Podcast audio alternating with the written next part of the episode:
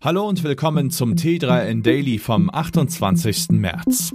Heute geht es um eine KI, die Strafzettel verteilt. Außerdem das neue Microsoft Teams, mehr Produktivität mit der Scary Hour, kriminelle Nutzung von ChatGPT und das mögliche TikTok-Verbot in den USA.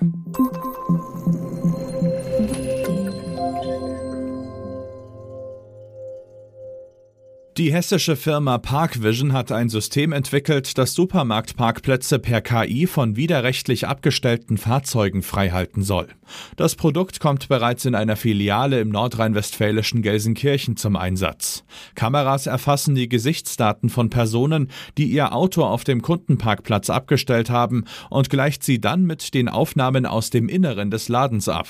So kann festgestellt werden, ob die Parkenden auch tatsächlich im Geschäft einkaufen. Ist dies nicht nicht der Fall, erteilt das Programm automatisch ein Verwarngeld von 40 Euro an die FahrzeughalterInnen. KritikerInnen bemängeln das auf Biometrik basierende Verfahren aus Datenschutzgründen. Außerdem könne man nicht mit Sicherheit sagen, ob Menschen, die FFP2-Maske tragen oder Begleitpersonen, die den Einkauf erledigen, von der KI erkannt werden. Daher wurde die hessische Datenschutzbehörde eingeschaltet. Ab jetzt ist die neue Version von Microsoft Teams für Firmenkundinnen im Vorschau-Modus verfügbar. Wie es aussieht, ist das Kooperations- und Kommunikationstool grundlegend überarbeitet worden. Rund 50 neue Funktionen hat Teams jetzt. Microsoft legt dabei besonderen Wert auf die Verbesserung von Geschwindigkeit, Leistung, Flexibilität und Intelligenz. So soll der Beitritt zu einem Meeting beispielsweise schon jetzt doppelt so schnell vonstatten gehen und nur halb so viel Arbeitsspeicher beanspruchen wie beim alten Teams. Eine besondere Neuerung wird außerdem die Integration der KI Copilot sein.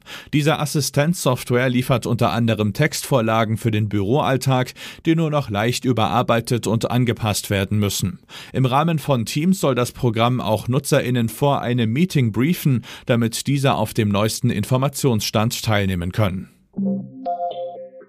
Die Werbetexterin Laura Wheeler aus San Francisco ist mit einem Produktivitätstipp auf TikTok viral gegangen. Das Prinzip der Scary Hour soll dabei helfen, unliebsame Aufgaben zu erledigen, damit sie sich nicht anstauen und dann noch schwerer zu bewältigen sind. Deshalb empfiehlt Wheeler, sich jeden Morgen bei Arbeitsbeginn als erstes genau 60 Minuten zu nehmen, um die Dinge zu erledigen, die man am liebsten aufschieben möchte. Wenn der Timer der Scary Hour abgelaufen ist, soll man damit aufhören und darf sich auch den restlichen Tag nicht mehr damit beschäftigen.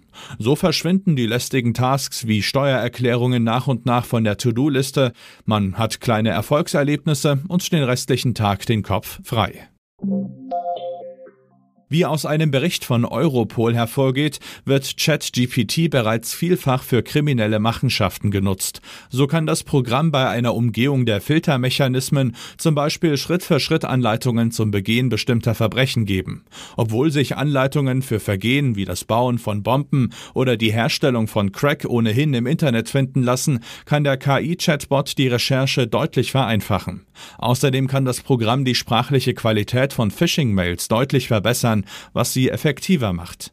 Weitere kriminelle Einsatzbereiche sind Desinformation, Propaganda und Deepfakes. Die Expertinnen gehen davon aus, dass es bald eigens für kriminelle Zwecke trainierte KI im Darknet geben wird.